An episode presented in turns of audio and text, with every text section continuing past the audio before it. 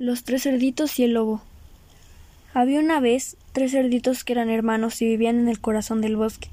El lobo siempre andaba persiguiéndolos para comérselos. Para escapar del lobo, los cerditos decidieron hacerse una casa. A todos les pareció una buena idea y se pusieron manos a la obra, cada uno construyendo su casita. La mía será de paja, dijo el más pequeño. La paja es blanda y se puede sujetar con facilidad. Terminaré muy pronto y podré ir a jugar. El hermano mediano decidió que su casa sería de madera. Puedo encontrar un montón de madera por los alrededores, explicó a sus hermanos. Construiré mi casa en un centiamén y con todos esos troncos me iré también a jugar. El mayor decidió construir su casa con ladrillos. Aunque me cueste mucho esfuerzo, será muy fuerte y resistente, y dentro estaré a salvo del lobo.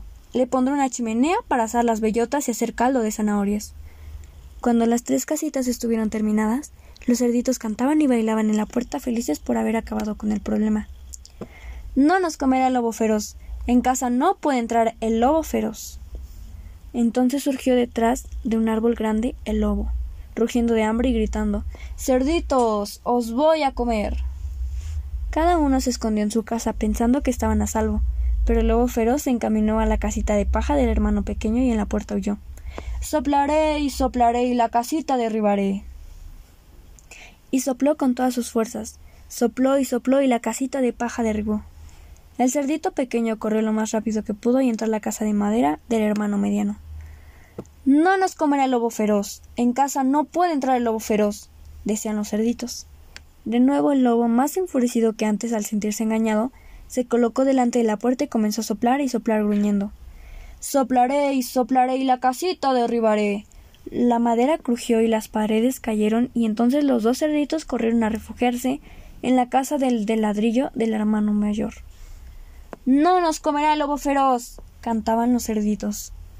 El lobo estaba realmente enfadado y hambriento, y ahora deseaba comerse a los tres cerditos más que nunca, y frente a la puerta bramó Soplaré y soplaré y la puerta derribaré.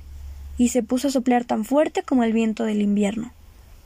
Sopló y sopló, pero la casita de ladrillos era muy resistente y no conseguía su propósito. Decidió trepar por la pared y entrar por la chimenea. Se deslizó hacia abajo y cayó en el caldero, donde el cerdito mayor estaba hirviendo sopa de nabos.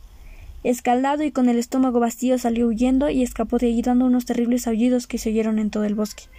Se cuenta que nunca jamás quiso comer ningún cerdito.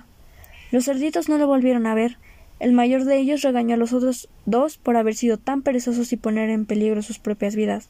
Y colorín colorado, este cuento se ha acabado.